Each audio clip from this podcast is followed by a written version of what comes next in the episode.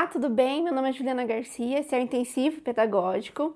Hoje nós conversaremos novamente sobre Piaget e Vygotsky Valon, teorias psicogenéticas em discussão. No vídeo de hoje abordaremos todos os conceitos que foram trazidos pelo autor Yves Delataille e o foco, assim como no vídeo anterior, é falar sobre a construção da inteligência e também sobre a afetividade, só que agora pela ótica do Piaget. É muito comum nós encontrarmos textos ou mesmo vídeos que vão falar sobre Piaget e Vygotsky como se as duas teorias fossem percorridas por caminhos muito diferentes. A novidade desse livro é justamente mostrar o que é igual, o que é similar e até complementar. E a primeira similaridade que nós vamos conversar hoje é sobre as trocas sociais, sobre as relações ou sobre a socialização em Piaget. Não se pode negar que desde o nascimento o desenvolvimento intelectual é simultaneamente obra da sociedade e do indivíduo. Dentro da nossa construção do conhecimento e do nosso desenvolvimento como seres humanos,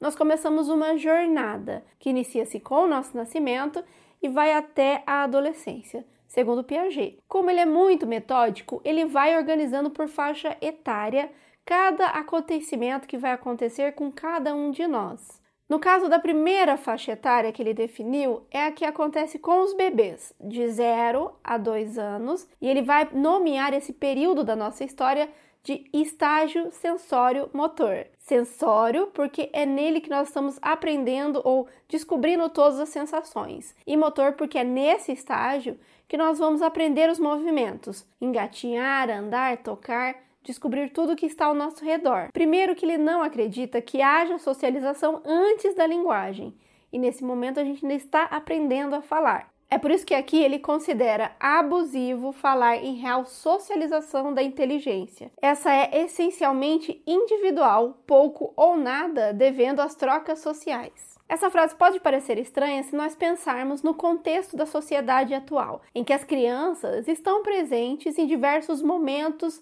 do que nós chamamos de socialização. Mas aqui está a pegadinha. É muito importante a gente entender o que é socialização para o Piaget. E socialização para ele não é aglomerar, por exemplo, e sim fazer trocas trocas significativas, coerentes e cooperativas de pensamentos, ideias e informações. É eu entrar em contato com você, passar todas as minhas opiniões e ideias e ouvir as suas ideias, mesmo que a gente pense muito diferente. E lembre que essa conversa, essa troca, essa socialização será feita sempre com muito respeito. O segundo estágio, que são das crianças pequenas, que ocorre dos 2 aos 7 anos, o autor vai chamar de pré-operatório, que é um pré-evento, algo que antecipa ou que inicia um desenvolvimento maior. Aqui já aparece a linguagem, então automaticamente também começa a socialização, mas não é uma socialização efetiva da inteligência. Existem alguns fatores que podem impossibilitar essa socialização da inteligência. O primeiro deles é o pensamento egocêntrico, que é um padrão muito recorrente em crianças pequenas, que é mesmo a ideia de eu estar no centro do mundo. O segundo fator que pode impossibilitar essa socialização da inteligência é a incapacidade de aderir a uma escala comum de referência, condição que é necessária ao verdadeiro diálogo. Se eu não tenho referência, se eu não tenho repertório, se eu não tenho informações para manter um diálogo, para manter uma troca, isso também vai dificultar ou vai impossibilitar.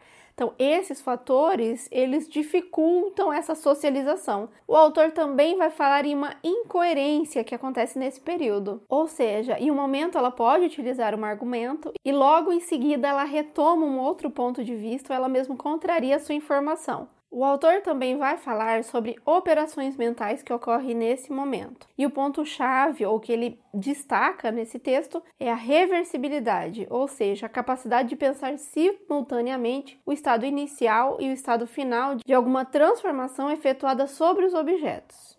O próximo estágio, o terceiro estágio, é o que acontece com as crianças um pouco maiores. Elas vão dos 7 aos 11 anos, que é o estágio concreto finalmente. O autor vai defender que todo o desenvolvimento cognitivo, o raciocínio desse período permitem à inteligência chegar à coerência, à objetividade, mas tanto a busca do conhecimento quanto da coerência não representam necessidades que se poderiam atribuir a um indivíduo isolado. São, antes de mais nada, necessidades decorrentes da vida social. Então, nesse momento, a criança ainda faz escolhas e também age no seu meio a partir de necessidades, a partir de fatos concretos, daquilo que está acontecendo na sua vida. O que, que ele vai falar aqui? Que a socialização aqui ela já ocorre, mas ainda ela continua sendo precária. E nesse momento o foco do livro ele vai se recair sobre as relações, as trocas interpessoais que o Piaget vai chamar de interindividuais, entre os indivíduos. Então, esse início de socialização, que é uma socialização da inteligência, porque primeiro eu desenvolvo biologicamente e depois eu expresso por meio da linguagem externamente, para fazer as trocas com as pessoas que estão ao meu redor, elas podem ocorrer de duas formas. E dependendo da forma que eu escolher fazer essa troca com a criança, por exemplo, eu terei dois tipos de resultados diferentes. E é sobre isso que a gente vai começar a conversar agora. O primeiro modelo, a primeira forma de fazer essa relação interindividual é pela coação, ou conhecido eu falo e você ouve, eu mando e você obedece. Segundo o autor, esse tipo de relacionamento, esse tipo de troca, na verdade, de troca não tem nada. Ou seja, ele vai falar que existe um baixo nível de socialização, afinal de contas, eu falo e eu imponho e você não pode conversar ou você não pode ter opinião própria. Ele também vai falar que não vai possibilitar ou vai impossibilitar as construções mentais ou operações mentais. Isso porque se você só pode fazer o que eu defini, o que eu pensei, não será exigido de você nenhuma reflexão. Em outras palavras, eu impossibilito que você desenvolva o seu raciocínio. Eu impeço que você aprenda a refletir sobre os assuntos. O autor também vai falar aqui que o respeito, ele é unilateral, ou seja, você precisa me respeitar, mas eu não preciso te respeitar. O outro modelo, a outra forma de eu atuar com as crianças ou com as pessoas é por meio da cooperação. Isso porque ele vai defender não a assimetria, a diferença nas comunicações ou no diálogo, na socialização, e sim a assimetria. Ele vai falar em controle mútuo de argumentos, onde todas as pessoas devem contribuir, devem participar da argumentação para que todas as pessoas possam desenvolver essa habilidade. E é por isso também que ele vai falar que na cooperação, aí sim, nós vamos ter um alto nível de socialização, um nível de troca muito significativo da inteligência, dos conhecimentos, das construções lógicas. Além disso, ele vai falar que a cooperação não é algo estático, parado, ou o que eu disse está dito. A cooperação, ao contrário, ela é móvel, formal e não material. Quando eu discuto e procuro sinceramente compreender outrem, comprometo-me não somente a não me contradizer, a não jogar com as palavras, mas ainda me comprometo a entrar numa série indefinida de pontos de vistas que não são os meus. Mas também é importante a gente saber que, apesar dele relatar a diferença entre coação e cooperação, o autor não vai ser totalmente contrário à coação. Ele vai dizer que ela é natural nos primeiros anos da criança. Ele cita que é uma fase muito importante, essencial da formação da criança.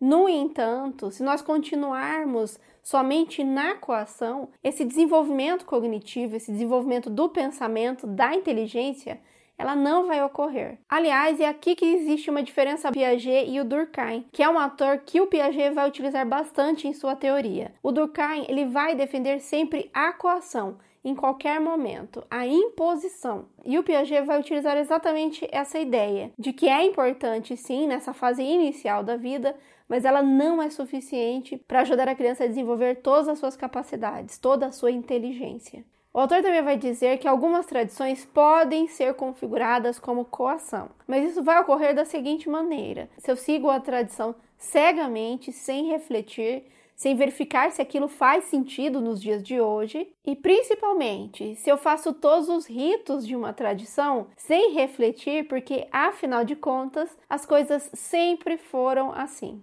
Aliás, Você costuma repetir muito essa frase? Também é importante eu mencionar que a cooperação, ela não é algo inata e ela não está relacionada com a minha inteligência. Eu posso compreender, saber que a cooperação existe, mas decidir não ser uma pessoa cooperativa, ser uma pessoa autoritária ou mesmo tirana. Podemos perfeitamente conceber que alguém com todas as condições intelectuais para ser cooperativo resolva não o ser porque o poder da coação lhe interessa de alguma forma. Esses dois conhecimentos, a coação e a cooperação, ele é um fundamento bastante importante para a gente entrar nesse assunto que a gente vai entrar agora, que é o desenvolvimento da moral ou da ética.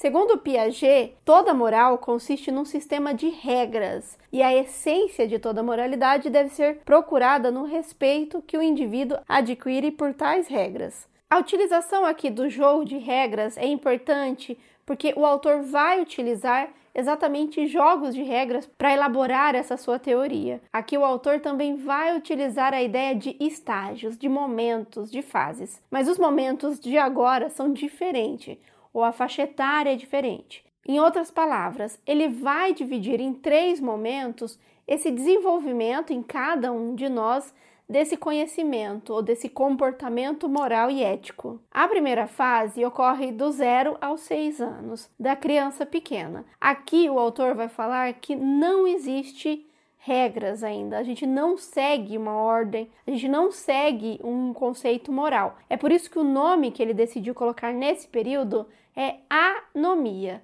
A de negação, não nomia de regra. O autor até vai mencionar que as crianças podem participar nesse período de jogos coletivos. No entanto, o comportamento aqui ele não está relacionado ainda com socialização e nem com observação de regras e também combinados eu brinco dos 0 aos 6 anos ainda muito centrada em mim mesmo. A segunda fase para o autor ela vai ocorrer entre 9 e 10 anos em média, e ele vai chamar de heteronomia. A ideia aqui é que eu vou começar a entender os jogos, também vou entender que as coisas possuem regras, mas as regras nunca serão as minhas. Eu seguirei somente a regra de outras pessoas. E também aqui uma inflexibilidade do pensamento. As crianças, elas não vão aceitar uma flexibilidade da regra, ou mesmo uma conversa em que a gente possa determinar outras fases ou outras flexibilizações do jogo. Isso porque para ele a tradição ou o que foi definido é imutável, é sagrado e eu não posso ser o legislador, eu não posso alterar as regras do jogo. Lembre-se da frase: sempre foi assim. Vale dizer que a criança dessa fase não concebe tais regras como um contrato firmado entre jogadores, mas sim como algo sagrado e imutável, pois impôs imposto pela tradição. E a Fortiori não concebe a si mesmo como possível legisladora, ou seja, como possível inventora de regras que possam ser, por mútuo acordo, legitimadas coletivamente. Uma informação muito importante quando a gente fala sobre o desenvolvimento da moral, segundo Piaget, é que o autor definiu as faixas etárias. Então, do 0 a 6 anos, aqui nós estamos falando de 9 a 10 anos, e a última faixa etária a gente chegaria a autonomia, que é o pensamento mais diretamente relacionado à forma de enxergar do adulto. No entanto, o autor vai mencionar que o pensamento autônomo, ou essa pessoa que vai conseguir pensar em regras próprias, ela é rara. É muito comum nós nos percebermos como pessoas dentro da heteronomia moral ou percebemos que as pessoas que estão ao nosso redor ainda estão na heteronomia moral. Vou dar um exemplo. Pode ser que em algum momento você teve contato com uma empresa em que havia uma determinada situação onde você e a outra parte tinham que negociar. No entanto, a informação que você trazia para essa empresa era muito nova e o funcionário não achava uma possibilidade de resolução em nenhum documento, e é nesse momento que essa pessoa paralisa, porque ela só sabe, ela só aprendeu a seguir o que está escrito, o que foi imposto, o que já foi definido por outra pessoa.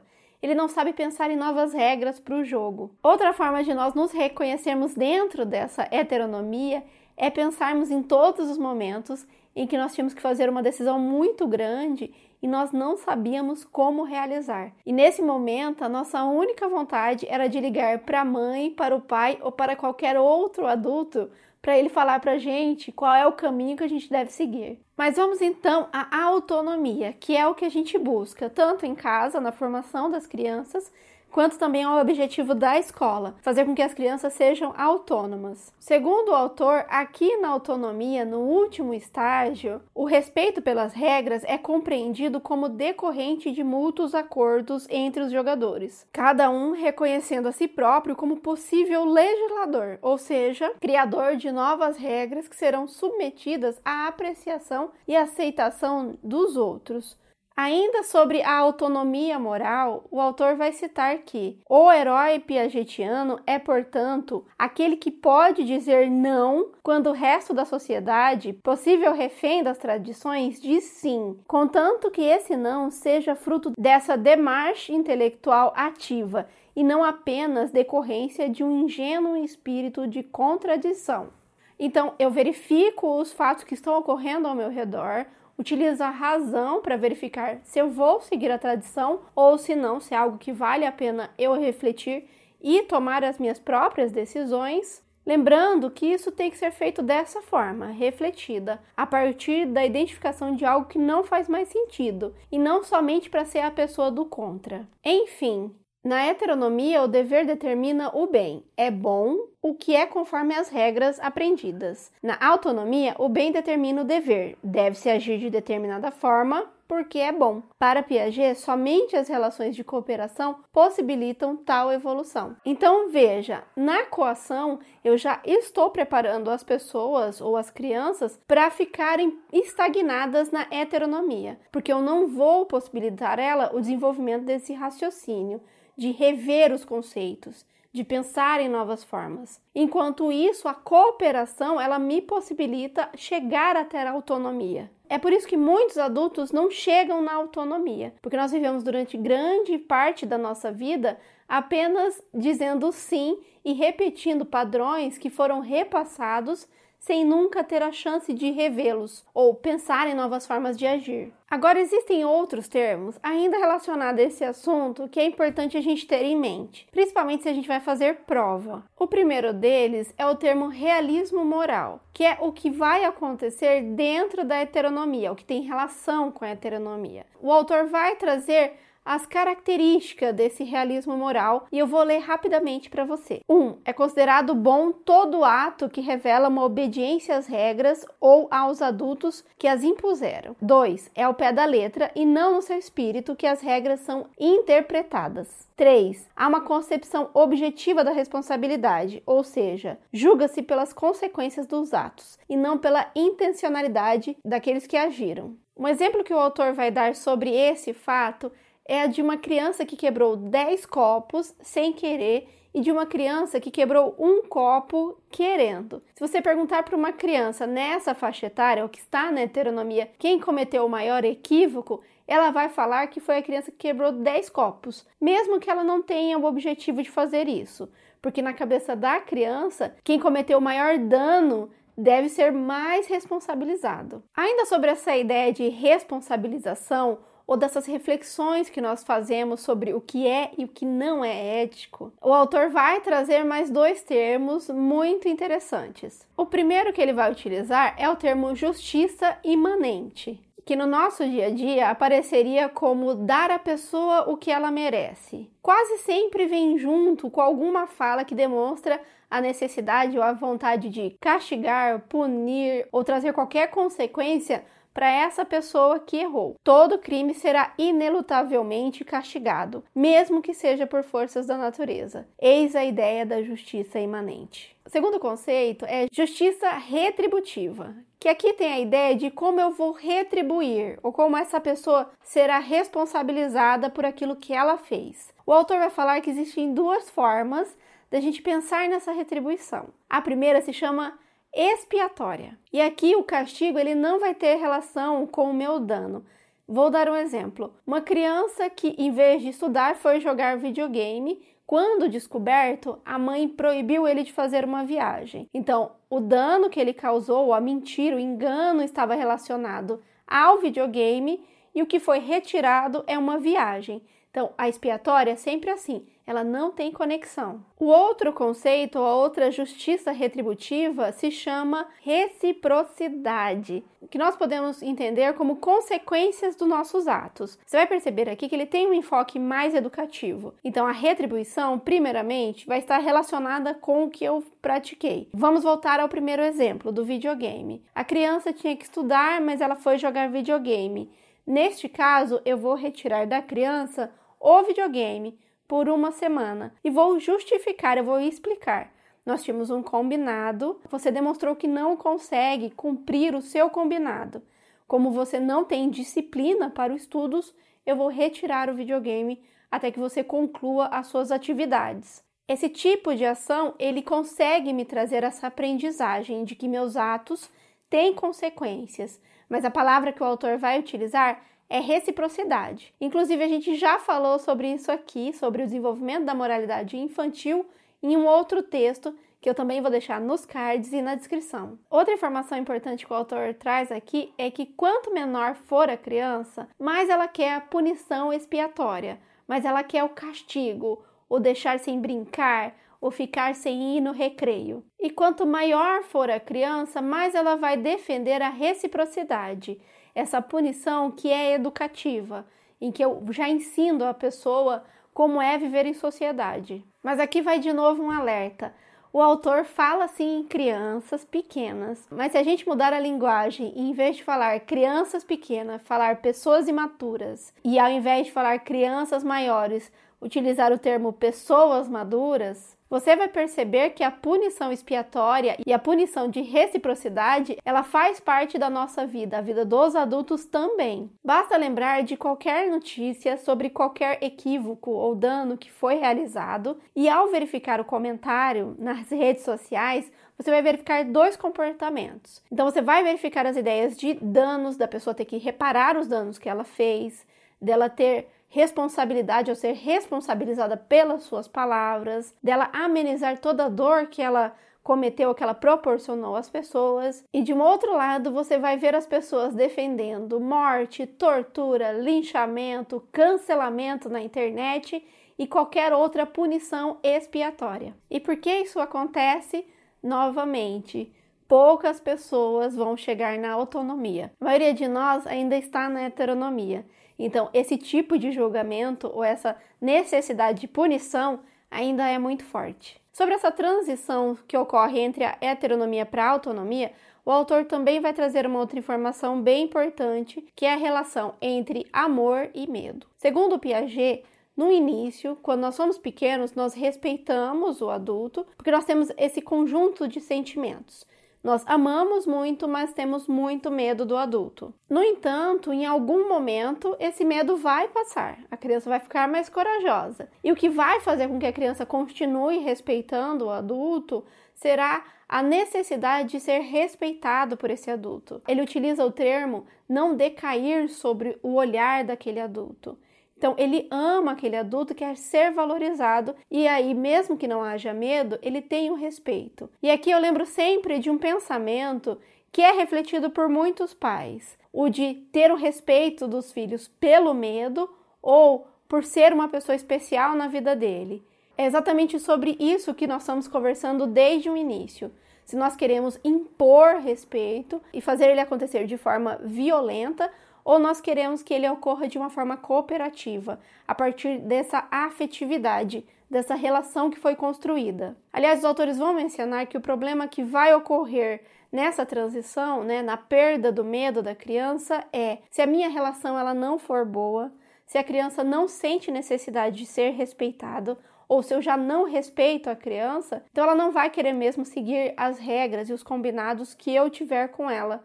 Afinal de contas, ela não vai ter o meu carinho independente dela fazer ou não o que foi combinado. A afetividade é comumente interpretada como uma energia, portanto, como algo que impulsiona as ações. Para finalizar, existe um outro elemento que vai dizer para gente o que é um comportamento moral e o que não é um comportamento moral. E eu vou falar sobre isso a partir de um exemplo que aparece no livro. Se eu faço um bem a alguém que eu gosto, que já faz parte do meu convívio, isso não é ter uma atitude moral. Afinal de contas, eu tenho interesse naquela ação, eu quero agradar aquela pessoa. O comportamento moral, ele vai ser identificado quando eu faço uma ação sim para uma pessoa que eu não conheço ou por uma pessoa que eu não tenho nenhum tipo de afinidade.